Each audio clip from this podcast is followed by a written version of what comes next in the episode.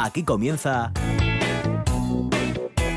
el tren de RPA con Monse Martínez. Y con Manolo Luiña, también con Arturo Martín en el apartado técnico. Estamos ya viajando, camino de las 2 de la tarde en este viaje del tren en el que la jornada de hoy martes, día 1 de diciembre, primer día de mes, estrenando mes, pues está con cielos cubiertos, pero algún que otro. Claro, la temperatura en Gijón ahora es de 12 grados, pero subirá hasta 14, será la máxima en este concejo hoy. 14 también en Navia y en Cudillero y Ribadesella y Llanes. En Avilés, sin embargo, 13 grados, un poquito menos en el Cabo Peñas. 14 también de máxima en Cangas de Onís, en el Nalón, en el Caudal, en Somiedo y en Cangas de Narcea. En 13 grados, Tineo 12 grados. Nubes y claros, se puede llover uno la puede llover un poquito hoy en la parte oriental de Asturias, con vientos del sureste, suroeste. Bueno, pues seguimos eh, nosotros viajando y estamos a punto de acercarnos a Recrea, la Sociedad Pública de Gestión, Promoción Turística y Cultural del Principado de Asturias, porque vamos a conocer las actividades lúdicas que mm, podemos ofrecer de cara al fin de semana, nuestro tiempo libre. Y después vamos a mm, estar con Lola Moreno, que es la presidenta de Prever, con los animales, con nuestros amigos peludos, en ese vagón dedicado a ellos los martes. Abriremos la agenda para la gente joven, no digas que no lo sabes. Y luego em, vamos a conocer una novedad literaria con Kobe Sánchez, presidenta de Escritores Noveles. Todo esto hasta las 2 en punto de la tarde.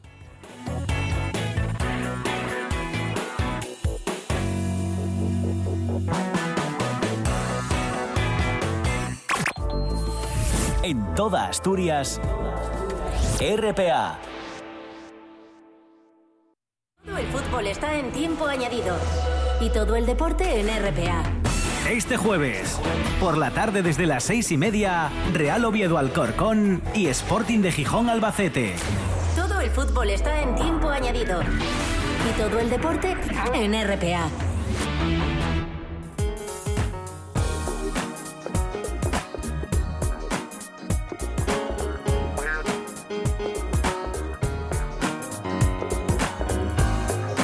Y saludamos a Monse Roces. ¿Qué tal, Monse? ¿Cómo estamos?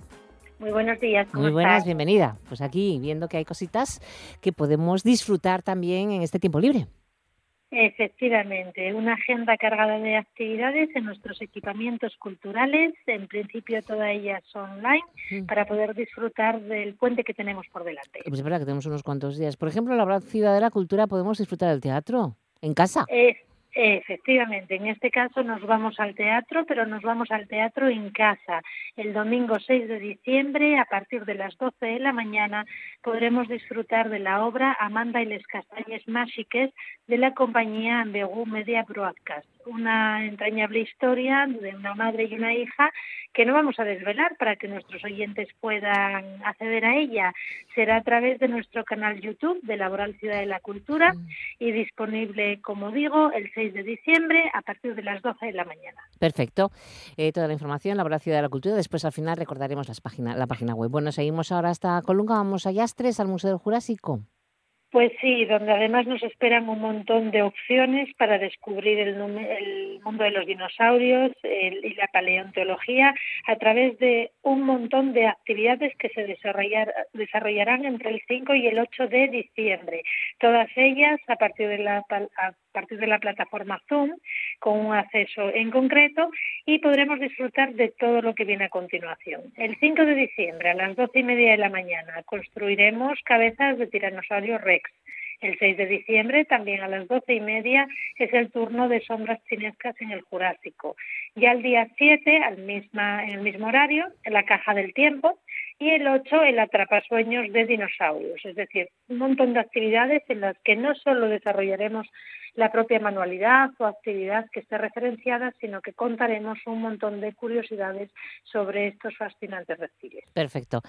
Seguimos avanzando en nuestro viaje, recorrido por esas instalaciones del Principado y nos llevan hasta Sella, donde encontramos el centro de Tito Bustillo, fantástico además.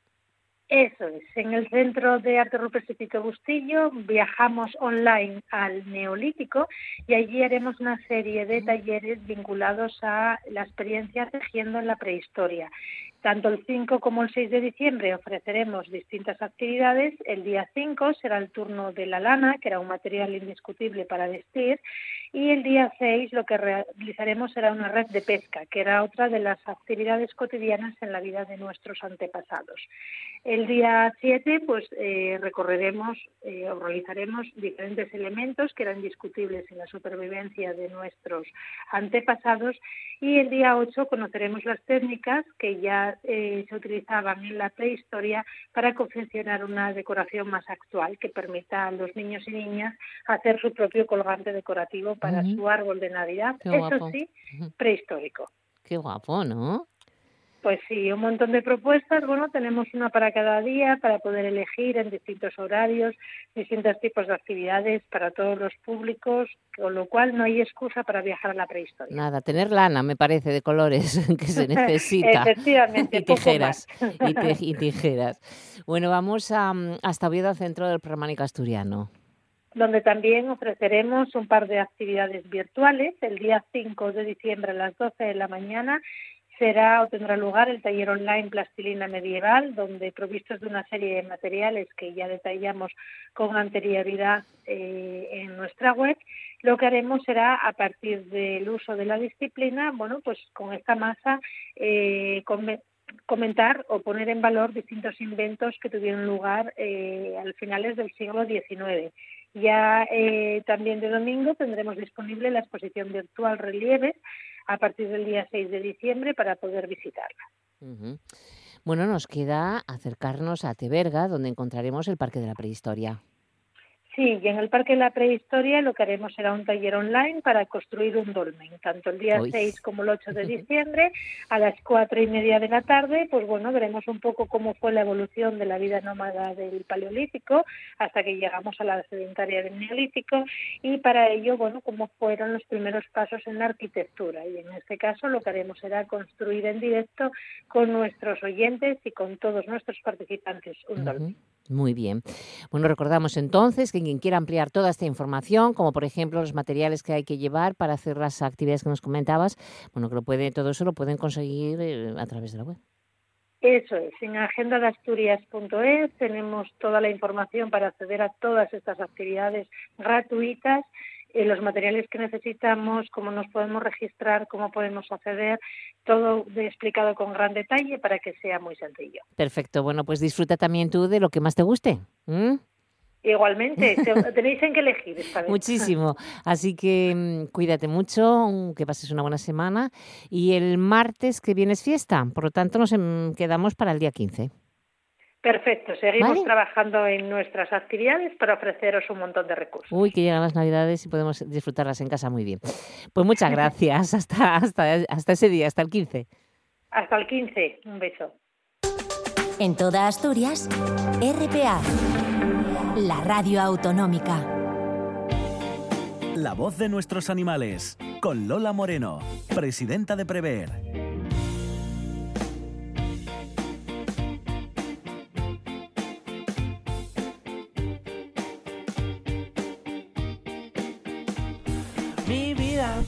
Conmigo siempre cada día. No me dejas solo, tú eres mi familia. Me cuidas, me miras. Si me despisto, te comes mi comida. Al verte, supe que estaríamos toda la vida. Hola Lola, ¿qué tal? ¿Cómo estás? Pues muy, bien, muy, ¿Eh? contenta. Helada, pero muy contenta. Bueno, está muy agradable, no está fresquito, está muy bien, está bien, está bien. Bueno, nuestros, nuestros peludos están muy contentos, ¿eh? No, no, los peludos son los que más felices son. Quizás los gatos, que son así como más friolerillos, ellos va, preferían, sí, preferían un poquitín más... La, calefacción, aquí se arriman a la calefacción y ya está. Sí, a los radiadores y listo, si no se envuelven en mantitas. Los míos se me meten debajo de las mantas. Sí, los míos no, no quieren. Pero bueno, se ponen frente a, la chimenea y eso les encanta también. Pues también, también. Gatos y mm. gatos, está claro. bueno, a ver, ¿qué noticias nos traes hoy? Bueno, pues hoy os traigo una noticia que, que vamos a cruzar todos dedos y patas, porque resulta que Castrillón es mm. finalista como destino dog friendly en los premios Travel Wow. Es Castrillón Wow. Castellón, wow. Eso lo fue, eh, lo fue Gijón en su, no hace mucho, ¿no? Es que en la primera edición, que fue en el año 2017, en la primera edición de estos premios, el destino Dog Friendly fue Gijón. O sea que que vamos, que a ver si se nos queda este también en casa, ¿va? Bueno. Para que... Para que sí. posibilidades tienen, porque tienen Hombre. prados y tienen playas, que pueden pasar. Hombre. Cuéntanos si tienes más información sobre eh, por qué está a punto de conseguirlo. Pues la verdad es que más información sobre Castellón, aparte de la belleza del concejo, de las facilidades para bajar los perros a la playa, ese, ese- esas playas que tienen tan preciosas, algunas con zonas específicas para perros que puedes ir eh, incluso en verano y otras que te puede- puedes bajar aunque fuera de la temporada de baños. Ya sabéis que a partir del 1 de octubre aproximadamente ya se acaba la temporada de baños y podéis bajar con los perros a casi todas las playas de Asturias. Entonces, bueno, pues Castellón tiene esa ventaja tan maravillosa. Yo, toda la gente que conozco que ha ido con los perros a las playas de esa zona vienen enamorados. O sea que yo lo recomiendo mucho a la gente de fuera.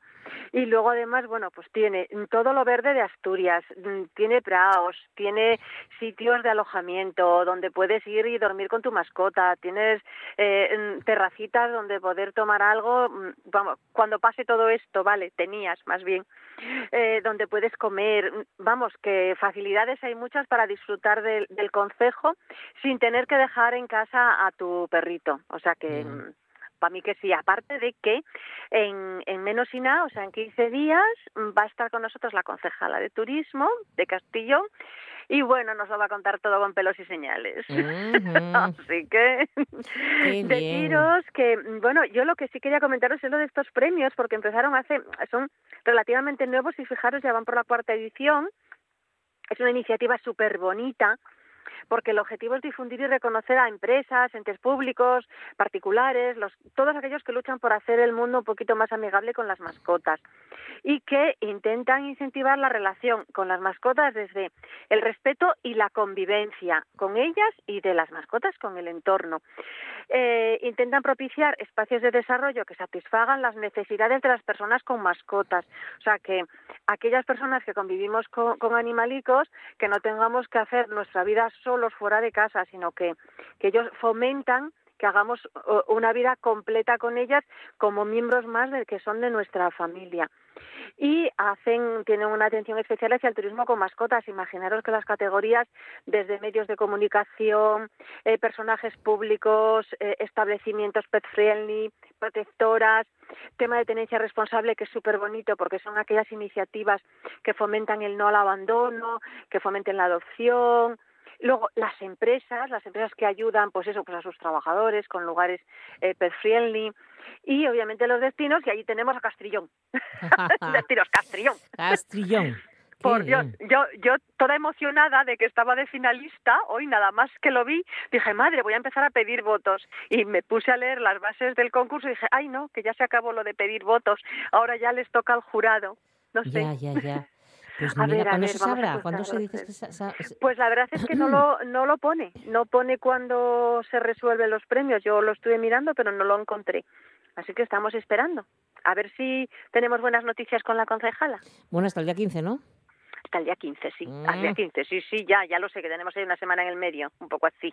Ya. Pero bueno. Bueno, así de, de, de, de Mm. fiestuki. Fiestuki, Sí, sí. fiestuki no. Sí. mm, De bueno, estos- descanso. Estos, son acueductos, sí, sí. de estos puentes descanso que son acueductos me encantan. hay que ser responsables y hay que mm, bueno pues quedarse en casa Quedaros en mm, casa. claro y además no está nada Exacto. abierto lo único bueno pues sales un poquito a pasear pero por favor donde no haya barullo Sí, eso, donde no haya mucha aglomeración de gente, por favor. Nada de aglomeraciones. efectivamente Y bueno y bueno, y os traigo otra cosita, si nos da tiempo, sí porque os va a hacer mucha gracia. uy tenemos Bueno, tiempo mucho cuenta Pues resulta que hay una aplicación que traduce el lenguaje felino. Se llama Meowtalk. ¿qué me estás diciendo? ya estoy mirando miau Ah, talk m- me, se escribe M-E-O-W y luego talk como en M, inglés. eh, miau miau Meow. Una cosa rara. Bueno, pues talk resulta T A L K Exacto, sí. Ahora Pues un mismo, qué- ingeniero del equipo que trabaja con Alexa, la asistente de ¿Ah, voz de sí? Amazon. sí sí Sí, sí, ha desarrollado una aplicación que tiene como objetivo traducir los movidos del gato. Eso quiere decir que si tienes una Alexa, mm, puede Pichi, por ejemplo, el mío, mm, decir miau Alexa y Alexa no sé lo que contesta.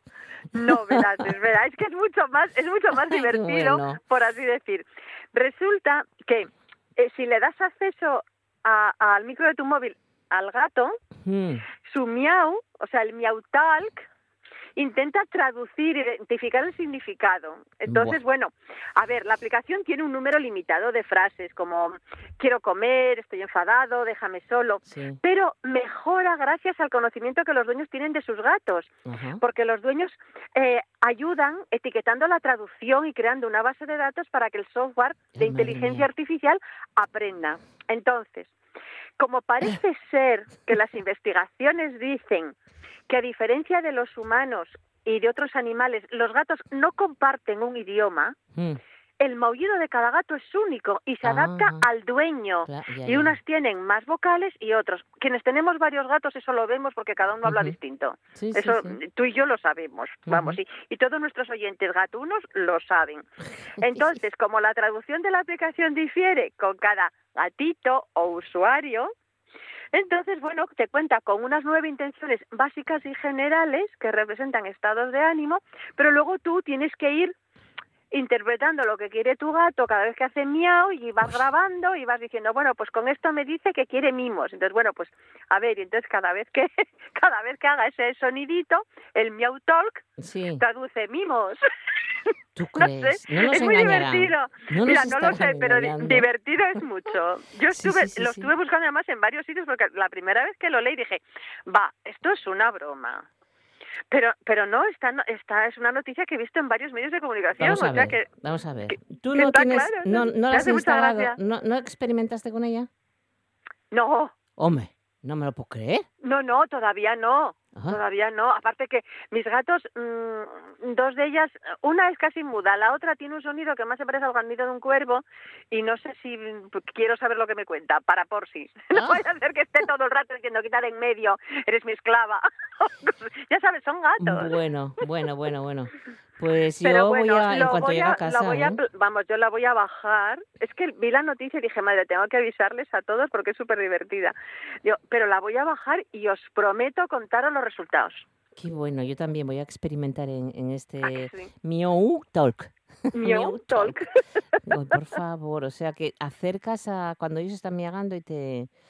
Sí, y tú vas grabando, parece, yo, lo, toda la información que tengo es esa, o sea, tú vas grabando los miaus y los eh, tiene unos genéricos y los que no son genéricos tú dices lo que está diciendo, lo que tú Sí. crees que está diciendo. Sí, sí. Entonces, eh, cada vez que hace eso, si siempre grabas lo mismo, o sea, mm, ese, ese miau, ya sabéis que los gatos, miau, miau, miau, meh.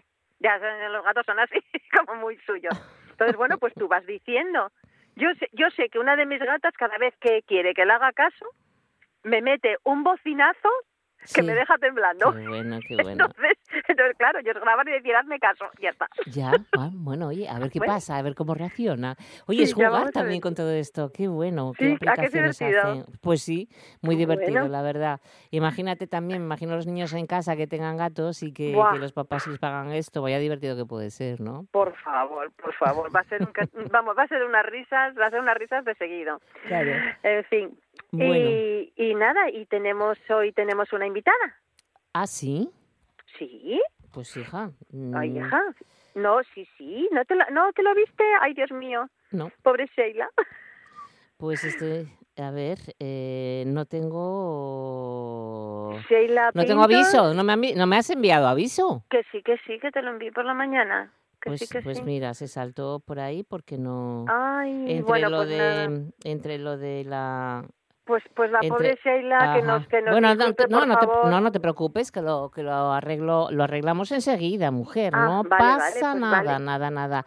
Vamos a poner nuestra sintonía y ponemos el teléfono de Sheila. Vamos enseguida eh enseguida. En un pispás en un pispás. No lo que pasa es que como mm, ahí está ahí está La nuestra sintonía. animales, con Lola Moreno, presidenta de Prever.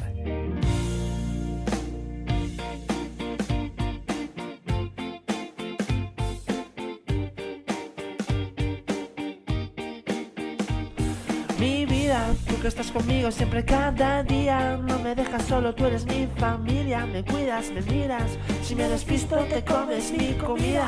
Al verte, supe que estaríamos toda la vida, compartiendo todo como el primer día, ladrando, durmiendo. Bueno, pues ya vamos a llamarla ya. Es que como me metimos tan, nos metimos tantos mensajes de lo de Castrillón, no había visto lo tuyo anterior. No sé me daba si la- me- Cuando me dijiste no, dije yo, uy Dios, claro, es que quedó muy arriba. Claro, y no te Porque, dije nada, no te había hablando- contestado, no te había contestado nada, porque Ya. además siempre te suelo pedir, pedir los apellidos, cosa que no me enviaste. Si no, no ves que como, y esta vez, por una vez, te lo haya mandado todo, por una vez. Bueno, Por tenemos a una vez Seila. estaba completo. Tenemos a Seila. Hombre. Seila, ¿qué tal? ¿Cómo estás? Hola, Bienvenida. Bien, ¿qué tal vosotros? Pues muy bien. Pues aquí muy bien, sí. Un poco de chistadillas, pero muy bien. Bueno, presidenta Ah, de la asociación, de la asociación HUC, que rescata animales ¿qué? ¿Cómo se, cómo se lee eso? Yo digo hockey, pero claro, Ah. es un nombre de origen nativo americano y la verdad es que no sé muy bien cómo se pronuncia. O sea, mi pronunciación es por libre y como yo entiendo el inglés, que tampoco es que sea muy perfecto. Qué Bueno, bueno, vale, bueno, pues bueno, nada, muy bien. Exacto. Que tendréis página web, tendréis Facebook y todas estas cosas, ¿no, Seila? Eh, de momento, mira, a ver, yo siempre rescato animales de forma particular, así que lo que es la asociación lleva muy poquito, igual llevamos así, digamos, oficialmente desde septiembre-agosto, así que nos quedan muchas cosas pendientes. Por ejemplo, estamos esperando a recibir como el silencio administrativo para estar oficialmente reconocidas como asociación. Por eso, de momento, no estoy pidiendo donaciones porque, claro, serían para mí de forma particular y no tengo ganas de problemas. No, no, claro, lógicamente. Fíjate que, Pero, que pero de todos, pero de todos modos estáis trabajando con, lo- con Sí, ayudando sí, a los o sea, animales exóticos. Recogiendo animalinos y atendiéndolos, eso es eh, desde Ajá. siempre. Lo único que pedimos es cuando se hace la adopción, cobramos como una tasa, ya- o sea, de Sí. 40 euros si es así, digamos, un animal grande, conejos, hurones, cobayas, chinchillas o lagartos más grandes, y de 20 euros si es algo tipo ratón, un hámster, un pajarín. Pero eso es para cubrir los gastos que nos generó, que a veces ni siquiera los cubre, pero es como una pequeña donación para poder seguir con los animales que vienen detrás. Ya, ya, ya. Bueno, ¿son, ¿son muchos los animales exóticos que, que tenéis? Eh, depende un poco del mes en el que los pilles. Igual me- yo de momento los tengo en mi casa, entonces igual me pillas con la habitación de mi casa saturada con cinco jaulas con conejos, cuatro cobayas, algún lagarto, chinchillas y en casa de voluntarios más y otras veces pues igual tan solo dos conejos y, y las cobayas como tengo ahora. Depende de eso del mes y de si se adoptan o no, porque a veces se te acumulan y, a- y tienes que decir que no a otros animales que quieren entrar porque no hay sitio para Ya. ellos. Y, Pero, y por de- ejemplo, dime. No, es que mm, me llamó la atención porque creo que sois la única en Asturias que se dedica a rescatar exóticos. O sea que Yo no... lo hice por eso. Sí es verdad que otras asociaciones de Asturias como Asturmiaus o Mundo Vivo han recogido alguna vez animales de estas características, pero tampoco Es están especializadas en ellos. Y luego el zoológico El Bosque también tiene animales exóticos rescatados y llama mucha gente para entregar animales de los que ya no se puede hacer cargo, pero como todo el mundo tiene unas limitaciones y precisamente por eso decidí hacer esto. Pues es que es que es un proyecto súper bonito. Sí. Eh, la semana pasada, eh, que habíamos traído dentro de los invisibles a Kenny, uno de los conejitos que tenían ellos en adopción, eh, ya hemos visto que está adoptado. Enhorabuena.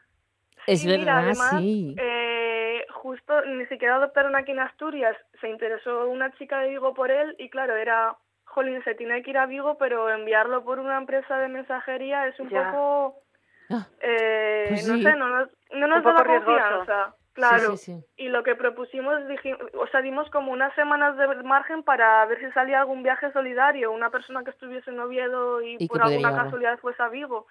Mm. Y salió, sí, sí, yo era, o sea, era por la mañana, estaba en mi casa haciendo mis cosas y de repente me habló un chico que estaba en Oviedo en una revisión del médico que en dos horas se iba a ir para Vigo. Qué casualidad. que, sí, sí, o sea, súper rápido todo. Y además el, a mí no me daba tiempo, yo vivo en Gijón y no me Ah. daba tiempo a coger el, el tren, o sea, prepararme, coger el tren, ir a Oviedo, no tenía tiempo. Y el chico Mm. se molestó en acercarse a Gijón, recoger al conejo y se lo dio, en- se lo entregó en casa a la chica y todo perfecto. Y ahora está ahí en Vigo. Qué detalle, Qué chica, que bueno. cuánta buena gente hay en el mundo, de verdad. Qué Sí, bien, sí, qué al igual que hay cosas malas, también hay Sí. mucha gente que, que se involucra mucho y no tiene problema en ayudar. También, Qué o sea, hay que decir las cosas buenas, hay de todo. Sí, Bueno. sí, sí. O sea que tenéis también animales para poder... ¿Que le estáis buscando casa o qué hacéis?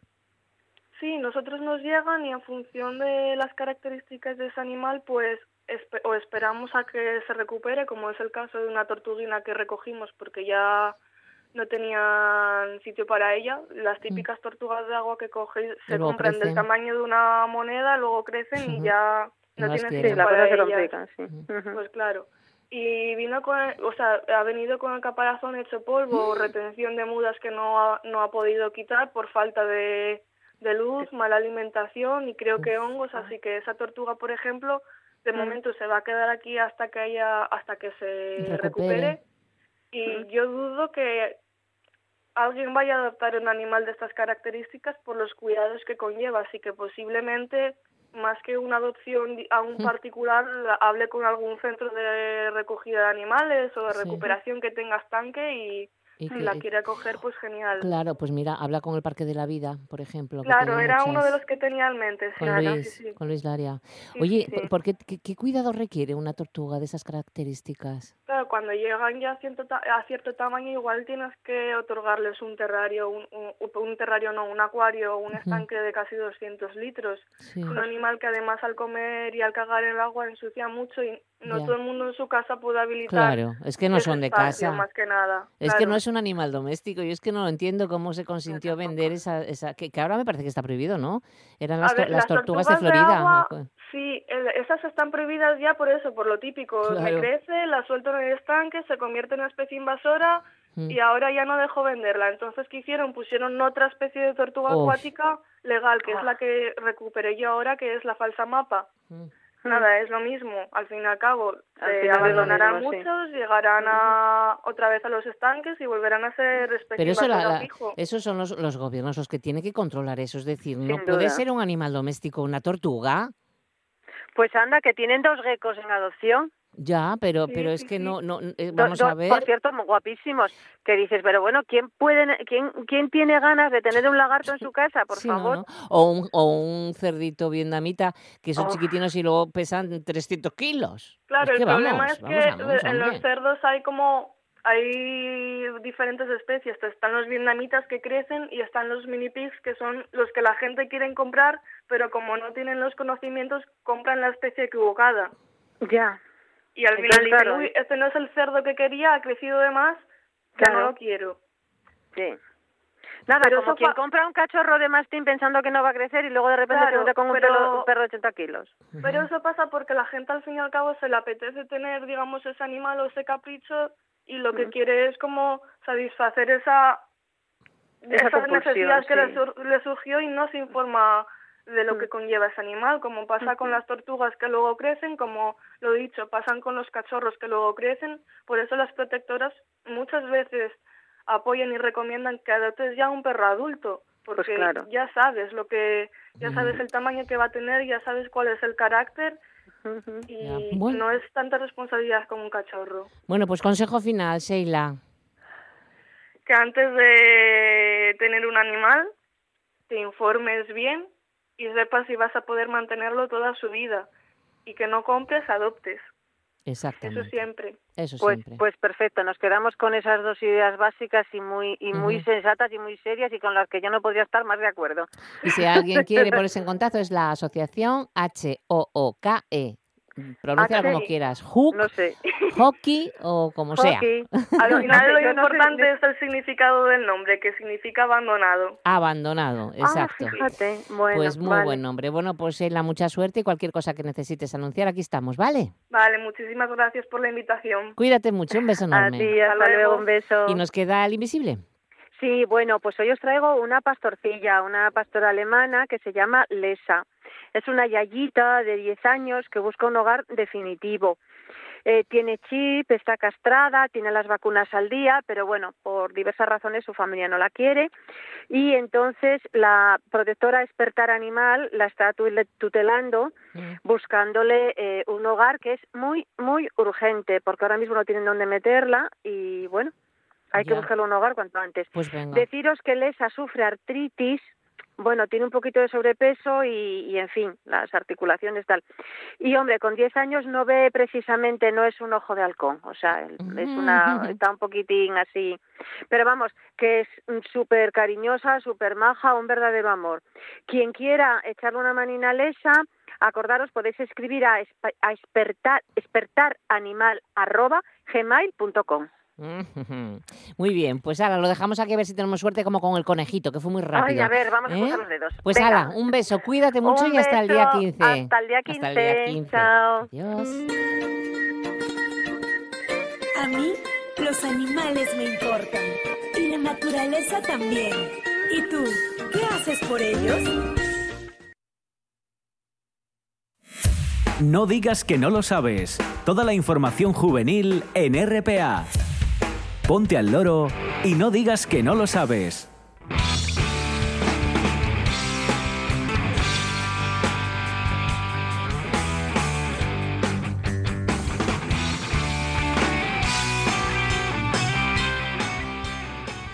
Y seguimos ahora con más información a la 1 y 38 minutos. ¿Qué pasa el tiempo? Eh? Bueno, pues hasta nuevo aviso y ante las medidas en vigor contra la COVID-19, la Casa de la Cultura de Grao se ve obligada a ofrecer en streaming su programación de artes escénicas a través de su canal de YouTube. La primera emisión online será Nina Cocina Miedos de la compañía Mar Rojo Teatro. Ojo, no habrá función presencial, ¿eh? la obra se emitirá en el canal de YouTube de Grau y estará disponible 24 horas. Se podrá ver desde las 6 de la tarde del viernes día 4 de diciembre a las 6 de la tarde del sábado día 5.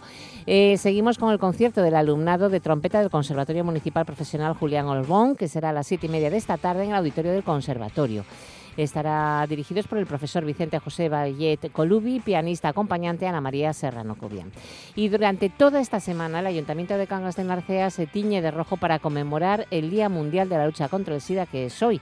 Cada 1 de diciembre se celebra en todo el mundo. Este año el lema elegido ha sido Solidaridad Mundial, Responsabilidad Compartida, con el objetivo de apoyar a las personas que viven con el VIH y recordar a las que han fallecido por enfermedades relacionadas con el SIDA. En la fachada de la Casa de la Cultura ya puede verse un gran lazo rojo y durante toda la semana la Oficina Joven de Cangas de Narcea subirá a las redes sociales vídeos elaborados por el Ministerio de Sanidad cuya temática es el SIDA y la COVID con el objetivo de concienciar a los más jóvenes. Así que ya sabéis que en Cangas de Narcea, como todos los ayuntamientos de Asturias, están conmemorando también este día 1 de diciembre. Son las 2 menos 20 de la tarde y es tiempo, como todos los martes, de subirnos a este vagón al biblio Tren Literario. No digas que no lo sabes. Toda la información juvenil en RPA. No pierdas el tren, ponte al loro y luego no digas que no lo sabes. Un espacio que patrocinan las oficinas de Sama del Langreo, San Martín del Rey Aurelio, Laviana, Mieres, Ayer y Lena, con la colaboración del Principado de Asturias. En toda Asturias, RPA todos los martes en el tren de RPA, El Bibliotren, con la colaboración de la Asociación de Escritores Noveles.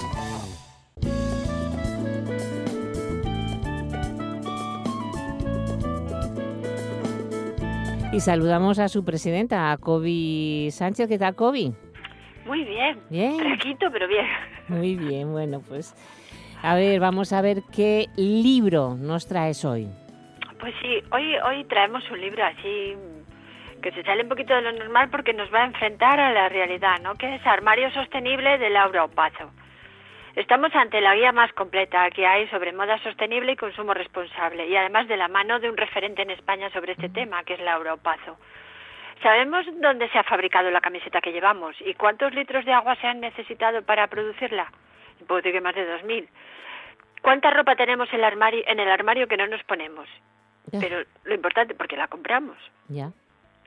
Armarios Sostenibles, ante todo, una guía que repasa la historia de la industria textil, pero además nos revela las grandes consecuencias medioambientales y sociales que acarrea la moda rápida.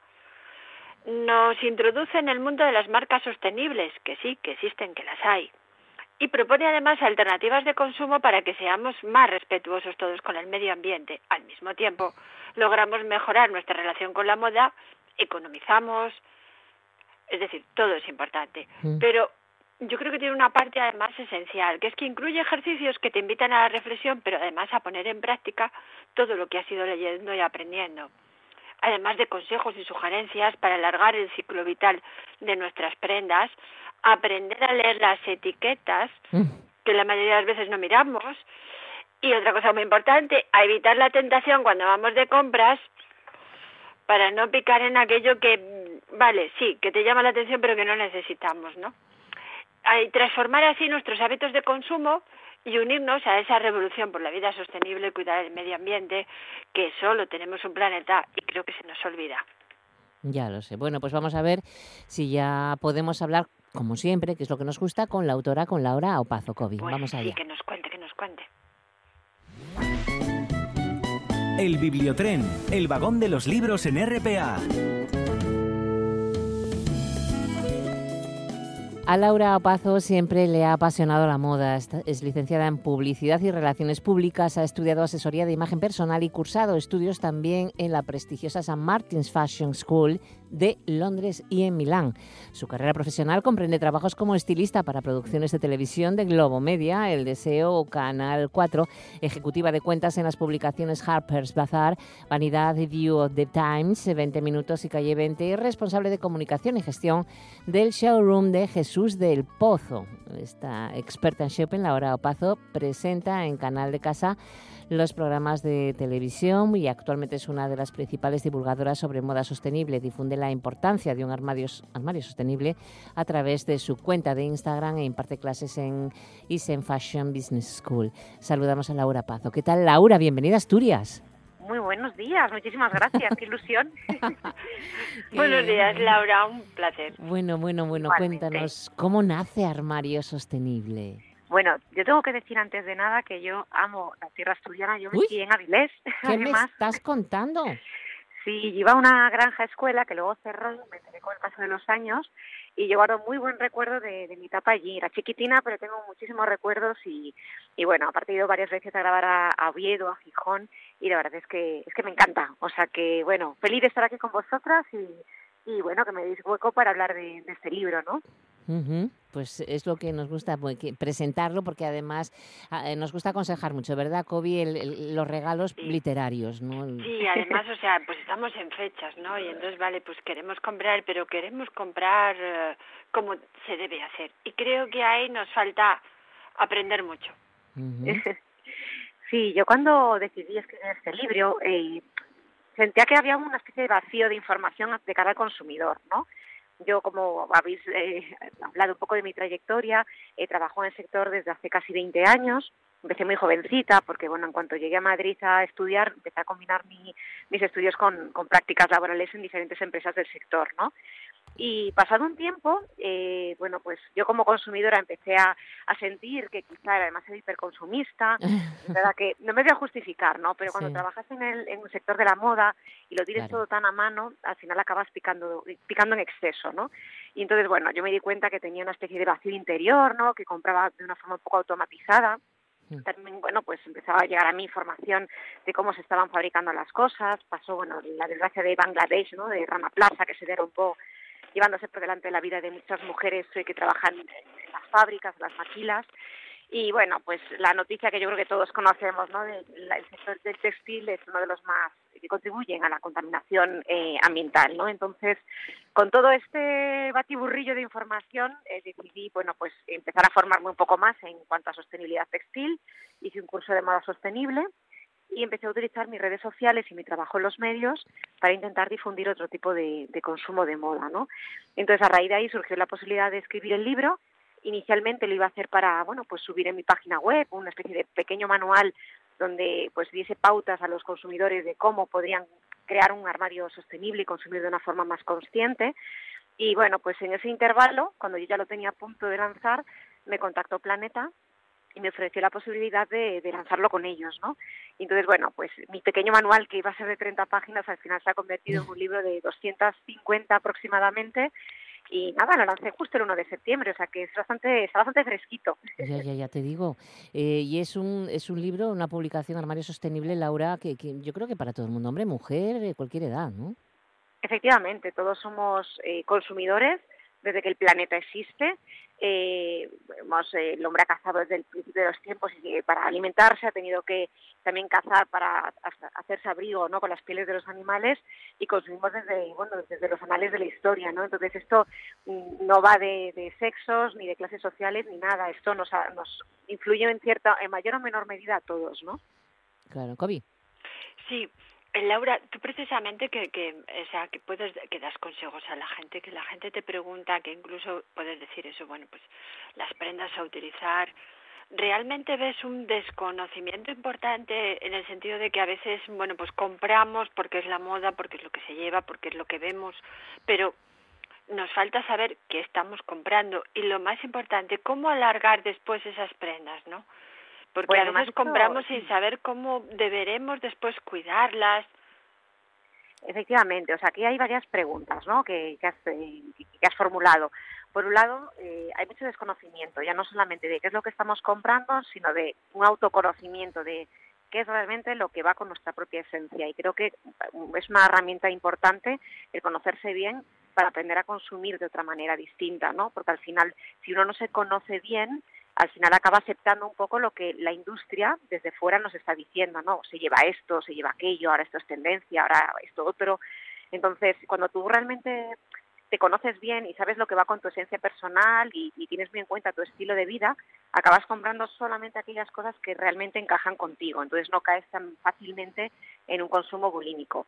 Y por otro lado, sí que es verdad que desconocemos eh, muchas veces, primero porque la industria tampoco es muy transparente a la hora de contarnos los procesos productivos, pero desconocemos mucha información que hay detrás de las prendas, ¿no?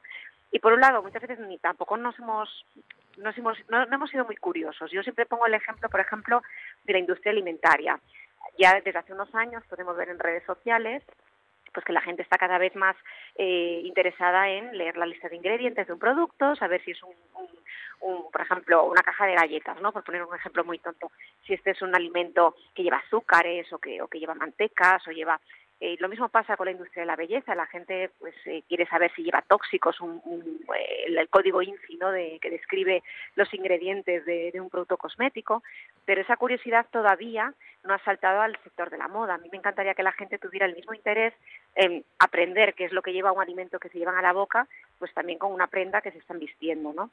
Y bueno, muchas veces es que tampoco sabemos interpretar etiquetas. Normalmente las consultamos pues para saber si es justo el precio que estamos pagando por una prenda. Por ejemplo, un jersey de cashmere, pues vamos a entender que si la etiqueta nos dice que lleva cashmere, pues se justifica que tenga un precio más elevado que otra, ¿no? A veces las consultamos para ver pues qué cuidados requiere una prenda en concreto, pero muchas veces lo que hacemos es llegar a casa y cortar la etiqueta de cuajo, porque normalmente son sí. Biblias que nos, nos incomodan y nos molestan, ¿no? Y hay mucha información de la que se puede extraer. Es bastante parcial, no siempre es absoluta, pero nos da bastante información, ¿no? Para a la hora de tomar una decisión tenerla en cuenta. ¿Qué tal vestimos? Tú como estilista, ¿qué tal visten en televisión, mejor dicho?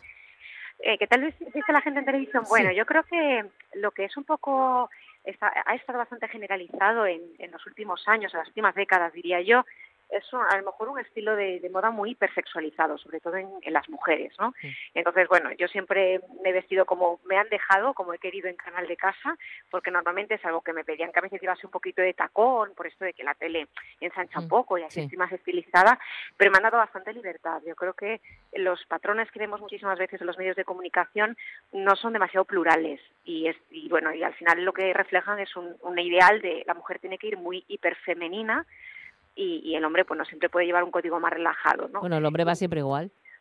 Van todos sí, iguales. Es que, sí, sí, hay muy poca pluralidad en cuanto a estilos. Poca ¿no? personalidad, ¿no? En, en, en, lo que es el masculino, ¿no?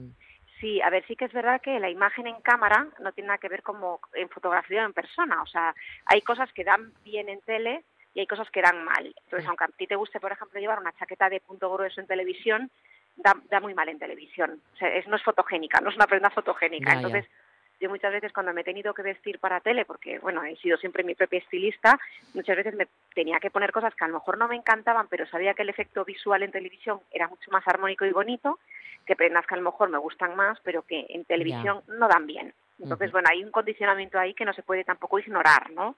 Por ejemplo, los vestidos vaporosos de gasa en televisión no sientan bien, no quedan bien. Quedan mejor las cosas que, bueno, las prendas que a lo mejor siguen un poquito más la línea del cuerpo, ¿no? Pero bueno, son limitaciones en cuanto a la imagen, que, que, son las que son y, bueno, limitan bastante el trabajo. Y en cuanto a, la gente de a pie, yo lo que veo, pues, eh, en general, es eh, mucha uniformidad pero porque yo creo que vamos todos con el turbo puesto, ¿no? Y, muchas veces tampoco, pues eso, nos autoindagamos, no nos autoexploramos y lo que hacemos es, bueno, pues si lleva esto, oye, pues mira, me lo voy a comprar, que ya me lo han vendido así de claro, me lo han contado fenomenal, he ido a una tienda, lo he visto expuesto en, eh, he visto una propuesta estética en un maniquí que me ha gustado y me lo he comprado. Y muchas veces no realmente no analizamos si eso realmente va con nuestro tipo de cuerpo, va con nuestra personalidad, si te queda con bien, el estilo exacto. Entonces, bueno, creo que hay una parte importante y, muchas veces es que no nos conocemos, ¿no? Efectivamente, lo pones porque sí, sin ver que el pelo que tienes no va para nada con eso, yo qué sé, la tez, el color de los ojos, muchas Efectivamente. cosas. Muchas mm. cosas. Lo bonito de Armario Sostenible, Laura, es que, bueno, tiene ese apartado también ecologista, ¿no? El del consumo responsable, eh, el de saber de dónde vienen, de ser un poco conscientes de, de, lo que tenemos entre manos. Exacto, sí, eh, porque bueno, eh, además eh, muchas veces la gente dice, jo, realmente el consumo sostenible o el consumo más consciente es un poco volver a hacer lo que hacían nuestros abuelos. Pero yo pienso, bueno, nuestros abuelos tampoco estaban tan sometidos ni acribillados a publicidad como lo estamos nosotros ahora. Entonces tampoco estamos hablando en el mismo contexto socioeconómico ni cultural, ¿no? Entonces, ahora mismo una persona que quiera a lo mejor consumir mucho menos y ser mucho más consciente en su consumo, tiene que luchar con, muchísimos más cebos publicitarios, porque hoy por hoy, ya solamente con abrir el móvil eh, en las redes sociales, eh, pues, somos todos absolutamente carteles publicitarios de marcas con las que colaboramos o simplemente promocionamos porque nos apetece, ¿no? etiquetándoles. Eh, encendemos la televisión, vemos una serie y hay un montón de brandes content, o sea, de integración dentro del contenido de marcas, ¿no?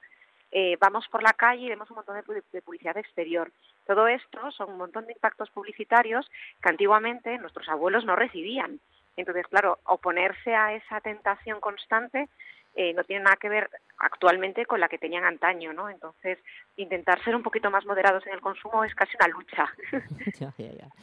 Bueno, eh, ¿dónde podemos conseguir en las librerías el libro? Supongo, Laura.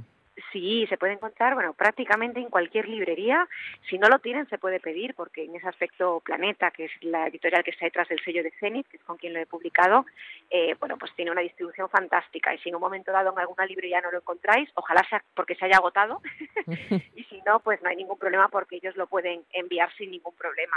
Y luego, por supuesto, en plataformas como Amazon, eh, la Snack, Casa del Libro, en el corte inglés también lo podéis encontrar, o sea que a ese respecto es un libro que estaba yo creo que bastante bien distribuido y además del formato físico en papel lo podéis encontrar en Kindle, formato Kindle para leerlo en, la, tablet o en el iPad y también en formato ebook. Oye, Laura, ¿dónde se te puede ver estos días en alguna pantalla?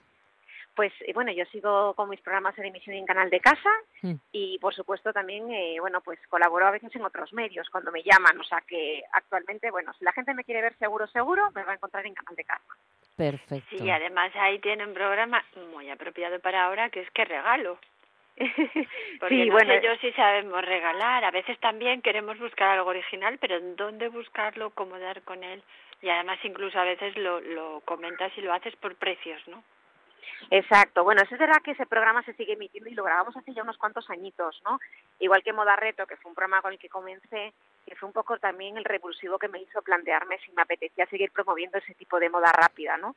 Pero bueno, digamos que el programa más actual y del que me siento un poquito más orgullosa es Fondo de Armario, que es un programa en el que, bueno, describo la historia de las prendas, que es súper interesante, saber un poco el origen del vestido negro, por ejemplo, o del estileto, o del abrigo de corte masculino en color camel, y bueno, pues visito tiendas, eh, muchas de ellas made in Spain o de artesanía de vanguardia, mostrando ejemplos diferentes. Pero bueno, en Canal de Casa hay tantos programas me hacen parrilla que, que yo creo que cualquiera que lo encienda en un momento dado me va a encontrar. Y además la importancia, como comentas, de tener ese fondo de armario del que tirar siempre, ¿no? Exacto, porque al final eh, las prendas que son comodín nos aburren mucho, entonces muchas veces pues no nos las compramos porque nos apetece aquello que sea un poco más vistoso, aquello que sea un poquito más original y al final pues bueno, ¿qué pasa? Que nos plantamos frente al armario y, pensamos, jo, no tengo nada que ponerme, porque claro, lo vistoso y especial pues te lo pones un día, pero no es una cosa de la que puedas recurrir eh, con constancia, ¿no? Entonces yo siempre aconsejo tener una buena batería de prendas de fondo de armario, que en el caso del estilo de vida de cada uno dependerá porque yo tengo una amiga, por ejemplo, que nunca se pone vaqueros, entonces para ella no es una prenda de fondo de armario, pero sí, sí lo es, por ejemplo, un vestido, ¿no? Entonces sí que creo que es fundamental tener una buena batería de prendas comodín pues, claro y a partir de ahí es más fácil vestirse. Pues tenemos que dejarlo aquí. Laura Opazo, muchísimas gracias, que el tiempo se nos echa encima. Ha sido un placer estar contigo y bueno, pues enhorabuena por ese trabajo que haces. Gracias. Un abrazo, Laura. Adiós. Y nosotros lo dejamos, eh, Kobe, que también eh, tenemos que despedirnos.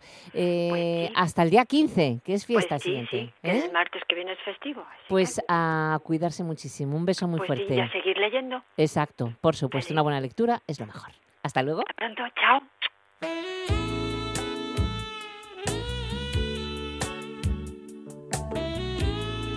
Y nosotros nos vamos, ya llegan las noticias de las 2 de la tarde, nos quedamos con Sade, con Your Love Skin y con los saludos de Arturo Martín y Manuel Luña en el apartado técnico y quien os habla, Monse Martínez. Gracias por estar con nosotros, a escuchar la información que llega ahora, mañana más. Buena tarde y responsabilidad, a cuidarse.